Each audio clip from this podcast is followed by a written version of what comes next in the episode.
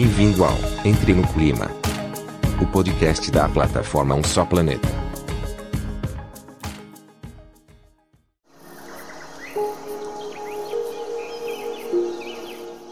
Este episódio faz parte de Um Só Planeta, maior movimento editorial brasileiro para promover práticas sustentáveis, em parceria com Ambipar, Braskem, Endi e Natura.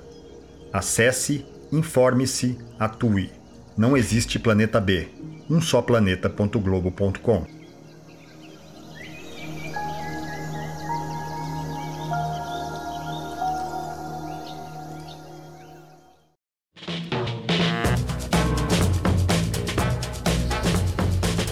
Olá pessoal, bem-vindos ao Entre no Clima, o podcast do Um Só Planeta. Hoje teremos mais um episódio da série especial sobre a Amazônia, trazendo um olhar a respeito da importância de preservar a sua biodiversidade. Eu sou Nicole Gasparini, repórter do Um Só Planeta, e hoje conversaremos com Braulio Dias, professor do Departamento de Ecologia da Universidade de Brasília e ex-secretário executivo da Convenção da ONU sobre Diversidade Biológica.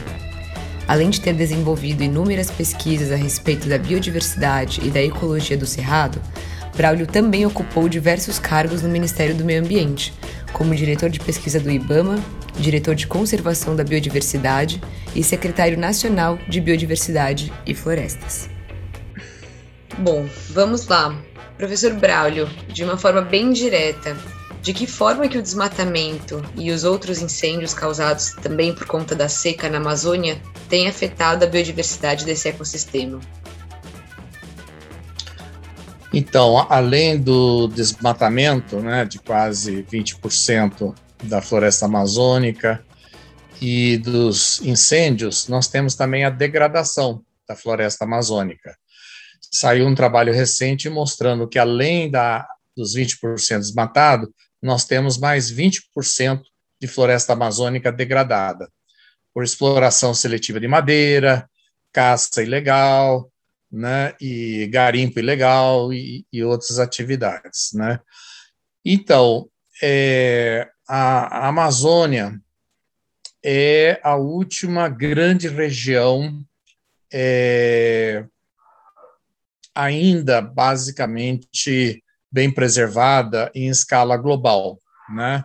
rica em biodiversidade. Existem outras regiões ah, também bem, ah, relativamente bem preservadas, que também são classificadas em inglês como wilderness, quer dizer, regiões uh, silvestres, selvagens. Uh, mas são regiões desérticas, como o Saara, uh, no norte da África, como o deserto Gobi, na China, o deserto da, da Arábia Saudita, e as regiões boreais, né, de tundra, de taiga, e as regiões cobertas de gelo todas elas pobres em biodiversidade. Quer dizer, a o último grande, a última grande região natural na Terra rica em biodiversidade é a Amazônia. Claro que uh, eu não quero com isso desmerecer os remanescentes de vegetação nativa e com biodiversidade nos outros biomas no Brasil e outros ecossistemas do mundo, né? Mas infelizmente eles estão muito uh, fragmentados e, e, já perderam a maior parte da extensão da sua área. Né? Então, eu queria destacar esse caráter único da floresta amazônica, que apesar dessas taxas uh, uh, significativas né, de desmatamento, de degradação, de incêndios, ainda representa né, a última grande área uh, silvestre uh, rica em biodiversidade no mundo. A Amazônia é bastante diversa, né? então ela não é uma região homogênea. Nós temos várias é, uh, regiões diferenciadas em termos de composição da biodiversidade, né? E isso em função de variações do clima, principalmente, né? Existe um gradiente uh, de chuvas, né, que tende a aumentar na direção dos Andes, uh, mas também em função de variação da topografia, nós temos regiões uh, de montanhas, né? temos grandes regiões inundadas, né? principalmente na parte oeste, uh, temos grandes sistemas lacustres, né? é a região do mundo com maior quantidade de áreas úmidas no mundo, né? É a região do mundo com a maior extensão de manguezais. Uh, e uh, os grandes rios da Amazônia servem como é, barreiras para dispersão da fauna silvestre. Então, se você navega ao longo de um rio na Amazônia, ou no Rio Amazonas, ou nos seus grandes tributários, é, a fauna do lado direito e esquerdo, né, na margem direita e esquerda do rio, serão diferentes. Podem ser espécies parecidas, mas são espécies diferentes uh, em, em, em, função da barreira uh, para dispersão né, que oferecida pelo rio. Então, isso levou a um processo de diferenciação das faunas e floras dentro dessas uh, regiões. São mais de uh, 25 uh, grandes regiões geográficas dentro da Amazônia e, e talvez mais de 100 tipos de regiões fitogeográficas diferenciadas da Amazônia. Né? o processo de degradação da Amazônia não, não acontece uniformemente em toda a Amazônia. Existe um processo de avanço, né, uma frente de avanço desse desmatamento a partir da fronteira leste e sul da Amazônia, principalmente, e ao longo de algumas estradas de penetração. Né? Uh, e a maior parte do processo de desmatamento na, na região amazônica como um todo, com nove países, uh, infelizmente acontece no Brasil. Felizmente, uh, o processo de desmatamento nos outros países amazônicos é muito menor do que no Brasil, né? Então, o desafio e a, e a responsabilidade é muito maior do Brasil nesse sentido. Então, aquelas uh, uh, faunas e floras associadas àquelas regiões fitogeográficas uh, nas margens da, da região amazônica, sul e leste, principalmente, são aquelas mais impactadas. Né? Por exemplo, a, a região é, do leste da Amazônia, né, que inclui a, a porção oeste do estado do Maranhão e a porção leste do estado do Pará, é a região mais degradada de toda a Amazônia e é onde nós temos mais espécies ameaçadas de extinção. Né? Nessa região, só sobrou uma única, uma única grande região florestal, que é a reserva biológica do Gurupi, né? ao longo do rio Gurupi, que faz a divisa entre Maranhão e Pará. A maior parte da, do restante da, dessa região foi uh, fortemente degradada e, em grande parte, substituída por uh, babaçuais. Né? O babaçu é uma espécie nativa, mas que rebrota uh, após a, a, a, o desmatamento e as queimadas, né? Uh, também, infelizmente, o mesmo processo está acontecendo, ainda em menor intensidade, em outras uh, regiões da Amazônia. Né? Então, comparativamente com o resto do Brasil, é, nós temos muito mais espécies ameaçadas de extinção na Mata Atlântica, em função do alto grau de desmatamento e conversão de ecossistemas naturais da Mata Atlântica e no Cerrado. Né? São os dois biomas brasileiros que apresentam maior taxas de espécies ameaçadas de, de extinção. Na Amazônia, esse número de espécies ameaçadas de extinção é menor, né?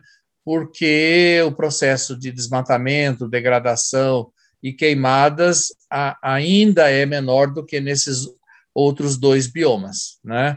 Mas, infelizmente, a tendência que a gente verifica é de continuidade desse processo de desmatamento, de degradação e de incêndios, uh, apesar do país, do Brasil, possuir uma legislação ambiental muito boa, né?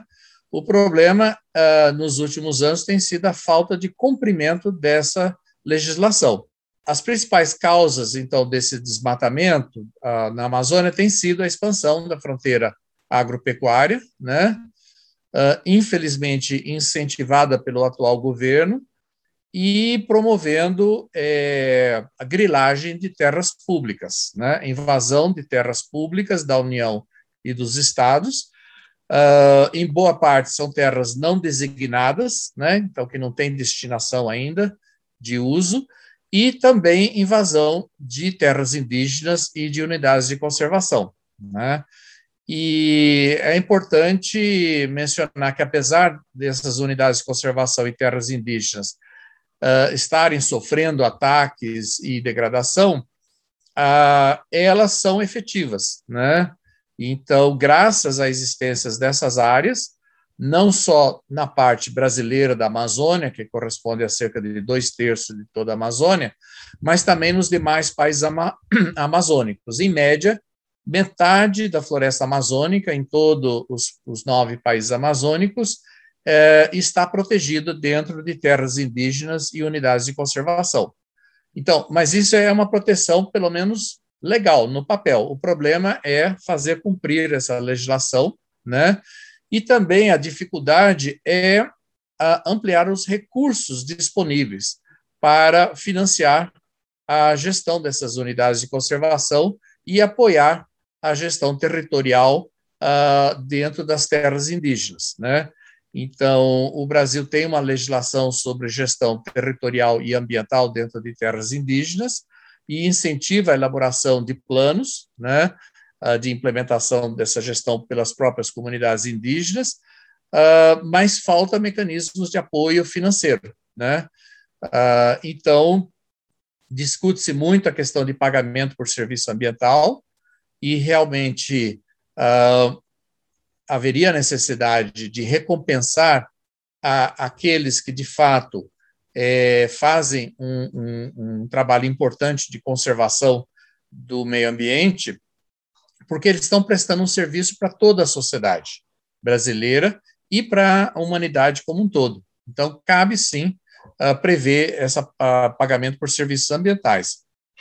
Aqui no Brasil, na Amazônia, o estado do Amazonas uh, vem desenvolvendo há, há pouco mais de 10 anos o Bolsa Floresta, né, com recursos do governo do Amazonas e uma contribuição do Banco Bradesco, né, que é o maior banco privado do Brasil, e o, o governo brasileiro, ah, no governo da Dilma Rousseff, implementou é, o, o, uma, uma, uma bolsa, né, uma bolsa verde, uh, que fazia uh, pagamento para as famílias que vivem dentro de unidades de conservação, né, como um incentivo para que elas uh, deixem de adotar práticas predatórias para a fauna e a flora e para compensar seus esforços de conservação. Né? Então, esses são dois bons exemplos. Mas o programa Bolsa Verde foi descontinuado, né? e no início desse ano, tivemos aprovação pelo Congresso Nacional, depois de mais de 10 anos de discussão, da lei que estabelece a política nacional de pagamento por serviços ambientais. Então, isso é, isso é muito bom. Né? Então, estabeleceu-se uh, uma série de regras, procedimentos, etc. Mas o presidente Bolsonaro vetou os artigos que tratam das fontes de financiamento para esse, esse programa de pagamentos por serviços ambientais. Então, o programa nasceu acéfalo, né? Então, vai ter uma implementação muito, muito difícil, né? Em cima disso tudo, ah, e claro, as pressões aí, além dessa frente de expansão agropecuária, mineração ilegal, exploração madeireira ilegal, né? Nós temos o problema de mudanças climáticas, né? e causado principalmente por emissões de gases de efeito estufa originários da combustão de combustíveis fósseis, carvão, petróleo, gás natural, né? Isso responde por cerca de 87% de toda a emissão de gases de efeito estufa no mundo. Mas os 13% restantes são promovidos pelo desmatamento e queimadas de florestas. E isso acontece principalmente em países de desenvolvimento, e no Brasil, a principal fonte de emissão de gases de efeito estufa é justamente desmatamento e queimado, né? E principalmente na Amazônia e no Cerrado, né? São os dois biomas é, que mais uh, sofrem com isso. Mas, na verdade, todos os biomas passam por esses problemas. na questão de mudança climática, isso agrava o problema. Quer dizer, não só o desmatamento e queimada na Amazônia e outros, eh, outros biomas contribuem para aumentar a concentração de gases de efeito estufa, e isso está promovendo o aquecimento global, e com isso está ah, promovendo alterações climáticas. Né? Então, a, o padrão de chuvas, por exemplo, tem se alterado bastante no mundo inteiro, e a gente tem visto isso aqui no Brasil. Né? A frequência e duração de secas aumentou muito. Da Amazônia, a, era a, usual ter uma seca a, grande a cada 50 anos. Né? atualmente, a gente está, está tendo duas secas por década. Né? Então, está aumentando muito a frequência de secas na Amazônia. Né? E uh, está uh, havendo alterações também sobre a quantidade de umidade que a Amazônia recebe do Oceano Atlântico, né? em função de variações uh, interanuais de clima, né? Uh, e, uh, por exemplo, o Atlântico, Oceano Atlântico Sul está mais quente nos últimos anos.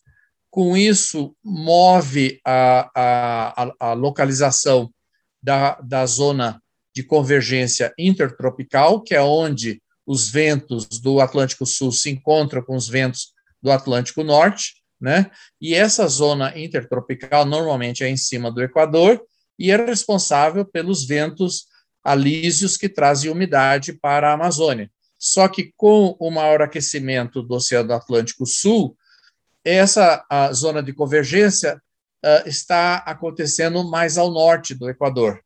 Portanto, a maior parte da umidade gerada uh, em cima do Oceano Atlântico está indo para o Caribe e para a América Central, e não para a Amazônia. Então, isso uh, reduz a quantidade de umidade que a Amazônia recebe e reduz a quantidade de umidade que a Amazônia transfere para outros biomas, né?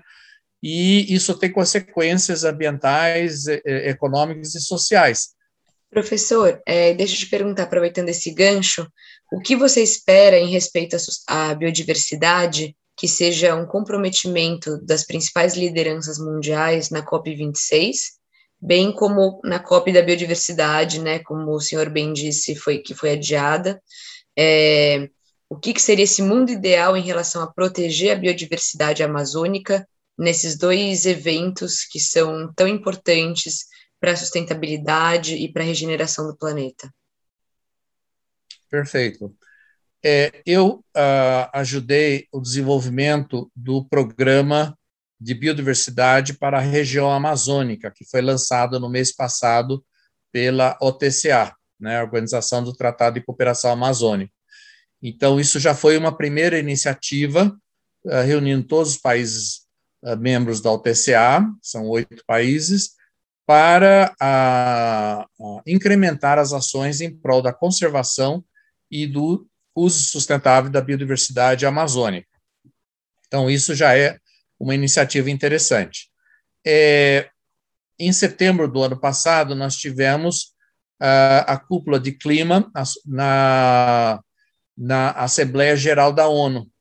E no, uh, 89 ou 90 líderes de países, líderes de governos de países, assinaram uma declaração né, em prol da biodiversidade, assumindo uma série de compromissos, uh, e incluindo a, a, necessidade de se conservar pelo menos 30% das áreas continentais e das áreas uh, marinhas na forma de unidades de conservação. Né? Uh, internacionalmente, a expressão é áreas protegidas. Né? Então, isso também é, é, é, é muito alentador ver esse tipo de engajamento. Infelizmente, o presidente Bolsonaro não aderiu a essa declaração. A declaração permanece aberta é para novas adesões. Né? É, existe também um processo muito vigoroso no âmbito do setor produtivo. Então, existe uma iniciativa chamada Business for Nature, né? negócios pela biodiversidade, que já reúne centenas de empresas no mundo inteiro, inclusive várias grandes empresas brasileiras ou multinacionais que atuam no Brasil, que aderiram a uma série de declarações uh, dessa iniciativa. E, recentemente, eles uh, fizeram uma declaração dizendo que o rascunho que está disponível para orientar as negociações para a COP15 de biodiversidade, que deverá adotar a nova estratégia global de biodiversidade, e essa iniciativa Business for Nature criticou essa proposta dizendo que não era ambiciosa o suficiente. Então, isso é animador, quer dizer, ouvir isso do próprio setor produtivo. Então, não são ambientalistas, né, dizendo isso. Então, isso é muito animador, né? Aqui no Brasil, eu ajudei o CEBEDES, que é o Centro Empresarial Brasileiro para o Desenvolvimento Sustentável, e a Fundação, a FBDS, a Fundação Brasileira para o Desenvolvimento Sustentável, e a gente eh, organizou três reuniões de consultas junto a especialistas da academia, sociedade civil e representantes de empresas para eh, identificar propostas do Brasil para essas negociações para a COP15. Né?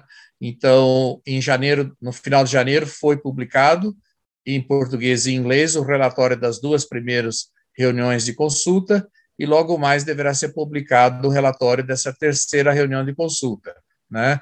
Então, eu acho que existe um processo de convergência internacional importante e eh, no sentido de se adotar uma, uma nova estratégia global de biodiversidade mais ambiciosa do que a estratégia que foi adotada eh, na COP10 em Nagoya em outubro de 2010, que vigorou por 10 anos, entre janeiro de 2011 e dezembro de 2020, com as famosas metas de Aichi. Né? Uh, muita gente critica né, falando que não houve uma implementação plena dessas metas de Aichi, né, e com isso querendo dizer que foi um esforço perdido. Eu discordo, de fato, não houve implementação plena das 20 metas em todos os países, mas uh, uh, cerca de um terço dos países uh, implementaram plenamente pelo menos um terço das metas, mas não são as mesmas metas nos diferentes países. Então, quando você soma isso tudo, né, o resultado final não é muito animador. Mas houve avanços importantes, por exemplo, na meta 11 sobre áreas protegidas, né, é, uh, uh, alcançamos a meta uh, prevista em termos de extensão de áreas protegidas em áreas continentais, de, de 17%, e na área marinha ultrapassamos a meta para as áreas marinhas sob jurisdição nacional. Isso é, é, se refere ao mar territorial e à zona econômica exclusiva. Só não alcançamos a meta marinha nas regiões de alto mar, onde não existe governança, sistemas de governança uh, ambiental. Né? A gente espera que isso seja corrigido com os avanços das negociações na ONU, lá em Nova York, para se adotar um protocolo internacional sobre biodiversidade uh, marinha, além da, das áreas de jurisdição nacional. Então, está avançando, felizmente. Então, logo mais, eh, nos próximos anos, a gente vai ter esse marco jurídico. É, também houve avanços na meta 12 de redução de extinção de espécies. Uh, teve um trabalho publicado ano passado avaliando a situação de espécies de aves e mamíferos ameaçadas de extinção, né? Aquelas consideradas mais criticamente ameaçados. E o resultado uh, apresentado no estudo é que foram salvas de extinção três a quatro vezes mais espécies do que espécies que uh, eventualmente foram uh, extintas nesse período, mostrando que tem havido avanços na agenda de conservação de espécies ameaçadas. Também houve grandes avanços na erradicação de roedores exóticos invasores de ilhas oceânicas, que é a principal causa de extinção de espécies no mundo inteiro. Né? Nos últimos quatro séculos, mais de 90% de todas as extinções ocorreram em ilhas oceânicas causadas por animais exóticos introduzidos, roedores, cabras, porcos, cachorros, gatos, tudo isso. Então, uh, atualmente, já consegui, eh, várias organizações do mundo inteiro, inclusive a organização que eu presido, que é a BirdLife International, nós conseguimos erradicar uh, roedores exóticos invasores em cerca de uh, uh, 900 ilhas oceânicas. É bastante, mas ainda tem muito mais ilhas que precisam receber essa atenção. É, então, houve vários avanços importantes. Então, eu acho que é importante as pessoas não fazerem uma avaliação ah, ah, sem análise adequada do esforço realizado na última década. Porque é, é, são essas as metas de Aish e o esforço realizado para implementar as, as metas de Aish que fornecem as lições aprendidas que deverão embasar a nova estratégia global de biodiversidade. Se quisermos ser mais ambiciosos e mais efetivos, temos que nos basear em lições aprendidas, o que funcionou e o que não funcionou. E aí é um consenso de todos que essas metas têm que uh, uh, uh, incluir todos os setores econômicos, não pode ser metas apenas para o setor ambiental dentro de cada país. Né? Porque o setor ambiental não é quem provoca a perda de biodiversidade. Né? O setor ambiental corre atrás do prejuízo. Então, nós temos que influenciar o setor agrícola, o setor de energia, o setor de transporte, etc., né? a indústria, é, é, a questão de, de, portos, aeroportos e, e, tudo mais, esses são setores que estão causando perda de biodiversidade. Né? Então, é fundamental, uh, a gente usa a expressão em inglês mainstreaming, quer dizer, biodiversidade tem que ser um tema de uh, centro da correnteza do rio, não pode ser um tema marginal, só tratado pelos ambientalistas, tem que ser um tema uh, de centralidade nas políticas públicas e das empresas. Na questão das empresas, é, elas têm que assumir compromissos com relação a toda a sua cadeia de suprimento né? porque tem vários estudos mostrando que a maior parte dos impactos das empresas não ocorre na planta, na planta principal de transformação que elas têm, mas sim ao longo da cadeia de suprimento. Então, a Amazônia, por exemplo, é uma grande fornecedora de matéria-prima para indústrias no resto do Brasil e no mundo. Né? Então, se a gente conseguir implementar regras de exigir uh, origem legal e sustentável de toda a matéria-prima usada em toda a indústria no mundo inteiro, isso vai causar uma revolução. Né? Então, já existe esses avanços que eu mencionei na Alemanha, Reino Unido e no Parlamento Europeu, né? e, e isso poderá modificar bastante as regras do jogo. Né? E também a questão de incentivos econômicos, porque os governos do mundo inteiro é, fornecem uh, incentivos econômicos, subsídios, isenções fiscais para as empresas. E, na maior parte dos casos, são empresas que causam dano ao meio ambiente. Né? Então, é preciso mudar é, é, a concessão desses incentivos econômicos, subsídios e isenções fiscais para uh, exigir uh, que esses incentivos uh, sejam dados apenas para indústrias que modifiquem as suas práticas para práticas sustentáveis, né? Para que esses incentivos ajudem a promover a conservação da biodiversidade e a sua restauração, e não a sua destruição, como ocorre atualmente. Perfeito, professor. Pegando um pouco desse gancho, é, eu gostaria de saber, a gente falou muito aqui de, né, de todos os, é, os impactos e as consequências dessa devastação da Amazônia. E o que, que seria esse contexto ao contrário, né? O que, que a floresta em pé fornece de benefícios para as espécies, seja pelo fim medicinal da floresta, de inúmeras e milhares de espécies que trazem um fim medicinal para nós humanos e também para outras, outras espécies, mas pensando também na saúde dos outros seres vivos, por que, que é tão vital que haja essa preservação da biodiversidade na floresta amazônica? Então, olha, é, anteontem foi lançado um primeiro relatório global sobre o estado de conservação das árvores do mundo. São cerca de 59 mil espécies diferentes de aves. Adivinhe qual é o, o país campeão em número de espécies de árvores? É o Brasil, de longe. O Brasil tem mais de 8.800 espécies de árvores, tá?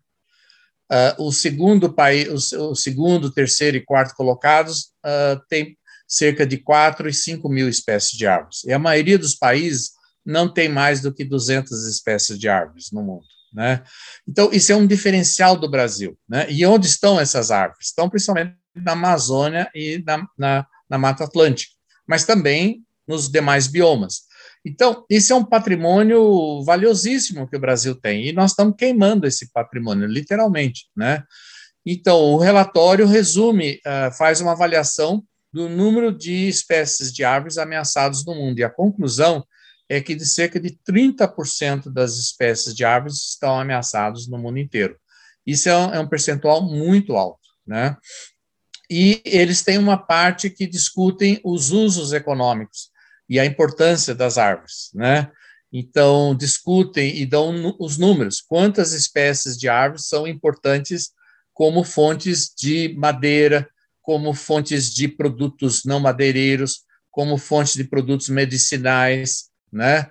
Então tem como ecoturismo, etc, etc. Tem um potencial enorme. Agora, o Brasil não tem uma política uh, para a, a, a, Amazônia. Não existe uma visão de futuro da Amazônia que queremos. Não existe isso no Brasil, infelizmente. Né? Se você perguntar para muita gente o que, que eles querem da Amazônia, eles querem expandir os garimpos, eles querem é, invadir terras públicas, e, e extrair madeira ilegalmente, é, plantar capim e colocar gado, e reivindicar posse de terras que antes eram terras públicas. Essa, infelizmente, é, é, é, é esse é o desejo de muitos brasileiros, infelizmente. Né? É, parte desses brasileiros a gente não pode criticar porque são pobres e não tem muitas alternativas. Né? Parte são uh, pessoas ricas que estão vendo a oportunidade de ganho de dinheiro a curto prazo, né? E investindo. Se você vai ver quem é que está desmatando a Amazônia, tem maquinário pesado, caríssimos. Tem máquinas que custam uh, um milhão de reais. Não são aquelas pessoas pobres lá da Amazônia que estão comprando essas matas, essas máquinas para fazer desmatamento. São pessoas ricas e muitas delas de fora da Amazônia que estão fazendo esse investimento né, pensando no lucro que vão ter. Né? Então, o, o, o Brasil precisa ter uma estratégia de futuro para a Amazônia. Qual é a Amazônia que queremos? Uh, uh, com uma visão de, de manter a floresta em pé. Né? E não é só floresta, são os rios. Os rios da Amazônia são riquíssimos em biodiversidade. Né?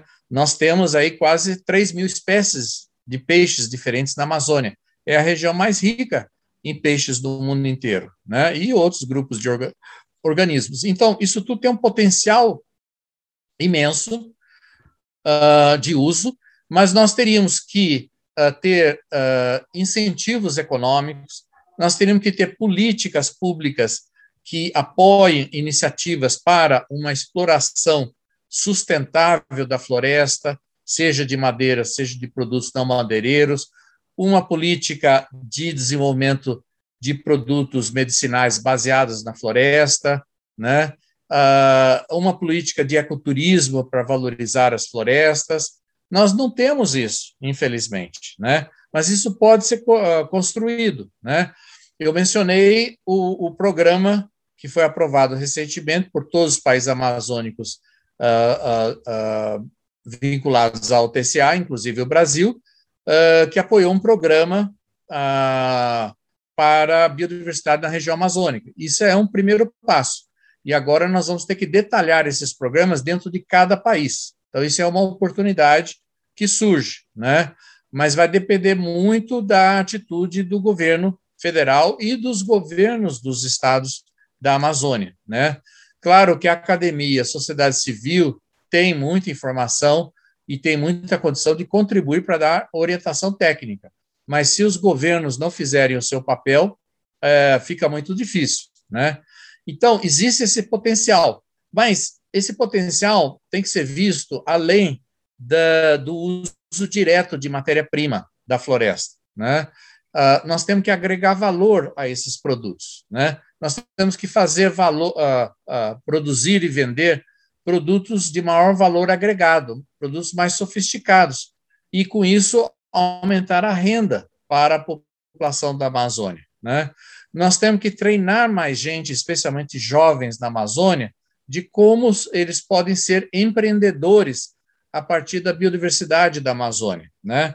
O, a Fundação Amazônia Sustentável, sediada em Manaus, tem um pequeno programa nesse sentido, de treinamento de jovens empreendedores. Né? Isso teria que ser ampliado para todos os estados da Amazônia e todos os países amazônicos. Né? Isso tem um potencial. Eu ia né? te perguntar em relação à bioeconomia, né? Isso tudo que você falou me parece que a bioeconomia poderia ser um caminho, então, né? Isso. Faltou falar da bioeconomia. Então, a bioeconomia é a forma mais sofisticada de agregação de valor em cima da biodiversidade. Mas é, o desenvolvimento da bioeconomia, quer dizer, o, Bra o Brasil, por ser o país mais rico em biodiversidade do mundo, tem um grande potencial de desenvolvimento da bioeconomia. Mas a bioeconomia precisa de ciência e de tecnologia. O Brasil também possui uma comunidade acadêmica sofisticada na produção de ciência relacionada à biodiversidade. Uh, na média, o Brasil produz apenas 2% da ciência mundial. Isso é muito pouco, né? Mas em alguns campos da ciência a gente produz, a, a gente, a, a gente é um ator relevante.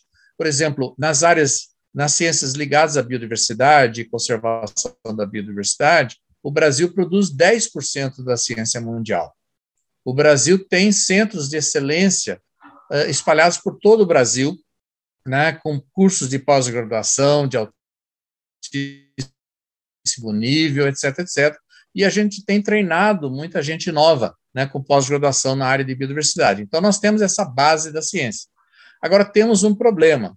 É, apenas cerca de 5% dos investimentos públicos em ciência e tecnologia no Brasil vão para a região amazônica. Então, a região amazônica constitui metade do território nacional e recebe apenas 5% dos investimentos em ciência e tecnologia. Então, não vai ser dessa forma que a gente vai conseguir mudar a realidade de aproveitamento de forma mais sofisticada da biodiversidade amazônica. Né? Então, precisa ampliar muito os investimentos em ciência e tecnologia na Amazônia. Nas últimas décadas, houve avanços. Nós temos alguns institutos uh, de excelência na Amazônia, o INPA, por exemplo, o Museu Emílio Gueld, algumas universidades de excelência, no, especialmente em Belém e Manaus, né? e alguns outros centros de, de pesquisa e de universidades foram estabelecidos em outras cidades amazônicas, Santarém, uh, Rio Branco e assim por diante. Mas ainda é muito pouco. Agora, para a gente chegar à bioeconomia, precisa mais do que isso. Não basta ter a biodiversidade e não basta ter uma comunidade científica é, é, capaz, capaz. É preciso incentivos econômicos para a indústria, para estimular o desenvolvimento de uma indústria de biotecnologia no Brasil. Né?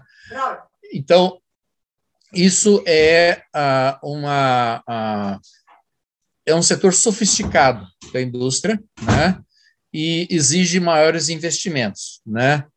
E é preciso uh, incentivar a própria indústria a investir na bioeconomia, né? Eu participei dois anos atrás do primeiro uh, concurso brasileiro de bioeconomia, que foi organizado pelo Fórum Brasileiro de Bioeconomia, localizado em São Paulo. E fiquei, eu fui um dos jurados, fiquei bem impressionado com a diversidade e a qualidade dos projetos submetidos. Mas o número de projetos não foi tão grande, foram algumas dezenas de projetos, né? E, em grande parte, esses projetos estavam baseados no melhor aproveitamento da biomassa, do excesso de biomassa produzido pela agricultura, né? E, e também os resíduos de madeira, da indústria de madeira, uh, e um, uma menor parte de projetos baseados na, em propriedades uh, de micro-organismos da biodiversidade brasileira, para aperfeiçoar processos, por exemplo, de fermentação, né? E outros. Então, é alentador que a gente tem já esse tipo de investimentos, mas numa escala totalmente insuficiente, né? Então, nós precisaríamos de uma lei nacional de bioeconomia, nós precisaríamos de incentivos econômicos, nós precisaríamos de criar talvez algumas novas instituições, nós precisaríamos de ampliar os cursos de pós-graduação nessa área, né, de ciência mais aplicada e desenvolvimento de tecnologia. Existem exemplos alentadores. Por exemplo, na área da agricultura, existe uma quantidade crescente de novas empresas uh, que foram incubadas em algumas universidades brasileiras e que a gente chama de agtechs. Né? Então, são novas empresas do setor de agricultura com alta tecnologia. Então, eles fazem, por exemplo, uso de tecnologias avançadas da informação, fazem uso de drones para monitorar as lavouras, uh, fazem uso de softwares sofisticados para identificar uh, uh, quando haveria necessidade de aumentar é, a, fertil, a fertilização das áreas cultivadas, ou quando haveria necessidade de combater pragas e doenças. Né? E isso tende a promover uma redução do uso de agrotóxicos no Brasil né, para aplicar agrotóxicos só quando necessário. Então, isso é alentador. Existe também um crescimento de, eh, eh, de, de, uh, novas empresas pequenas no setor financeiro, são as fintechs. Né?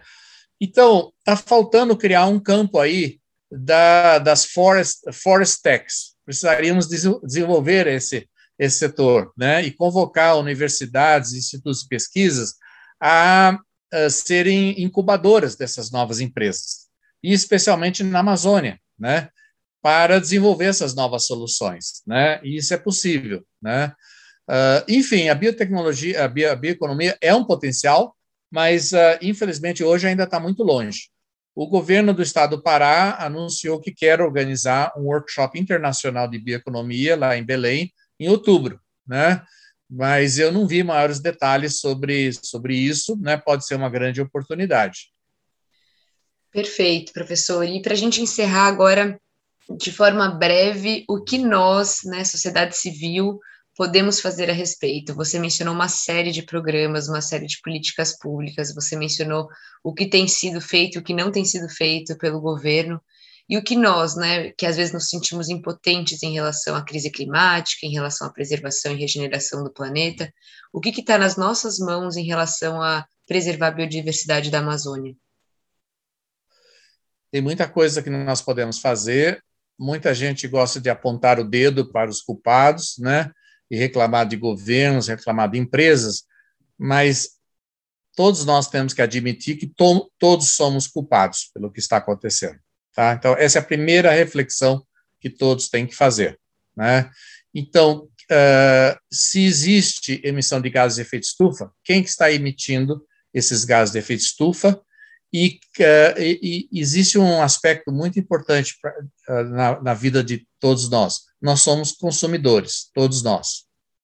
Então, nós temos que exercer um papel de consumidor responsável. Né? Então, a gente tem visto, por exemplo, avanços na área de redução de uh, produção e descarte de plásticos. Né?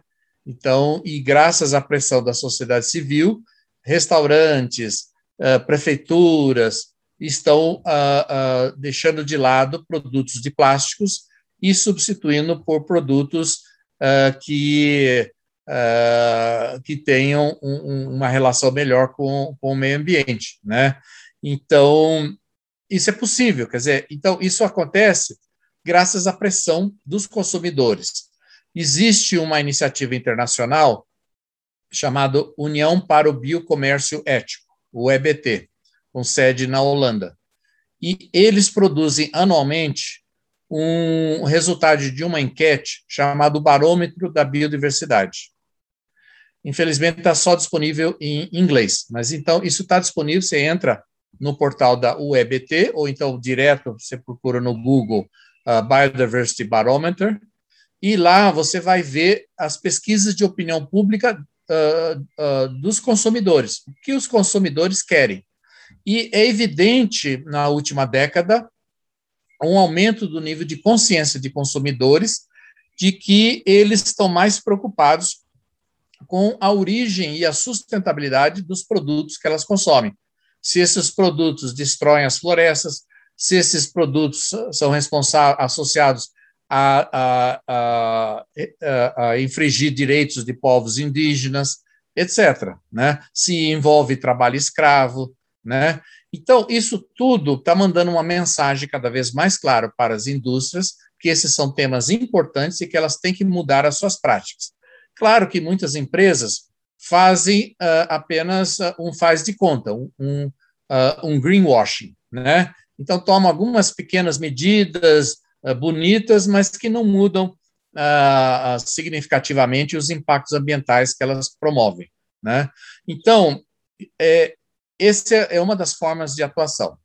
Enquanto consumidor, o Brasil tem uma legislação de direito do consumidor muito boa, temos boas instituições de proteção do direito do consumidor, o IDEC, por exemplo, né?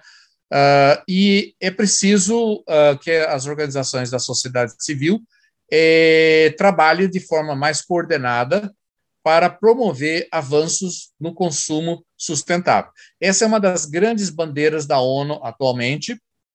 Se você for olhar nos 17 ODS, existe um ODS dedicado ao consumo e produção sustentável. Então, existem iniciativas internacionais coordenadas pelo Programa das Nações Unidas para o Meio Ambiente, pelo Programa de, das Nações Unidas para o Desenvolvimento Sustentável e outras agências, uh, e é preciso que esse movimento ganhe escala, né? Mas depende de cada um de nós. Então, cada um de nós tem que reduzir consumo e desperdícios.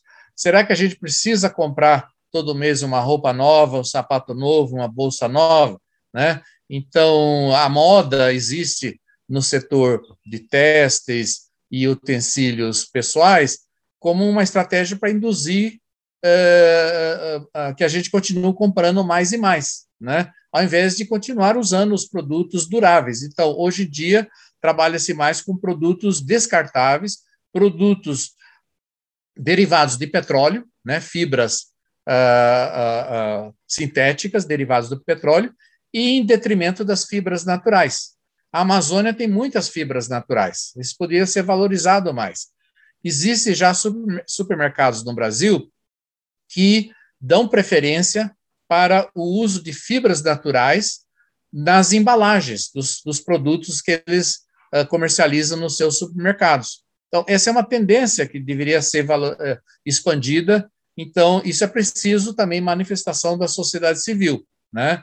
É, a outra questão são as eleições. Né? Não adianta reclamar de presidentes e, e outros políticos uh, uh, se a gente não uh, mudar as nossas atitudes nas eleições, né? Então, envolve as, as crianças de todas as escolas do Japão para coletarem dados sobre o meio ambiente no seu município, né? Então, elas são orientadas por professores, elas coletam dados sobre a situação de uh, organismos aquáticos, de florestas, uh, vão para áreas a, a, agrícolas e coletam um monte de informações. E o governo do Japão, o Ministério do Meio Ambiente do Japão e do, de Educação, reúne todas essas informações e publica um relatório anual da situação, o estado da biodiversidade no Japão, visto pelas crianças. Não é? é fantástico. É uma pena que esses relatórios estão todos em japonês, né? Então, complicado de disseminar isso aqui no Brasil. Talvez a colônia japonesa em Tomeaçu, no Pará, poderia traduzir algum desses relatórios e distribuir isso na Amazônia. Mas existem no mundo muitos exemplos. Lá na, na Índia, uma menina de 11 anos uh, uh, propôs uma iniciativa. Você conhece a iniciativa da pegada ecológica, né? Que é uma forma de você medir o tamanho da, da pressão antrópica sobre o meio ambiente. Então, a, essa menina propôs a, a, não é a pegada ecológica, mas a mão ecológica, que seriam as iniciativas positivas para o meio ambiente. Então, você pode contar e identificar nos dedos da mão diferentes iniciativas locais, estaduais, nacionais, uh, em prol do meio ambiente, né? Então, é, é, é, chamado de handprint, ao invés de footprint, em inglês, é o handprint, né? Uma menina de 11 anos que inventou isso, né? Então, as crianças podem ser a, a, a solução para o nosso futuro, né? Então, a gente precisa criar oportunidades para elas, né?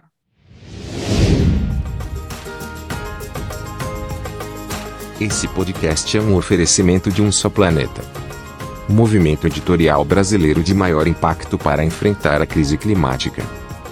Comente, compartilhe ideias, engaje. Porque não existe planeta B.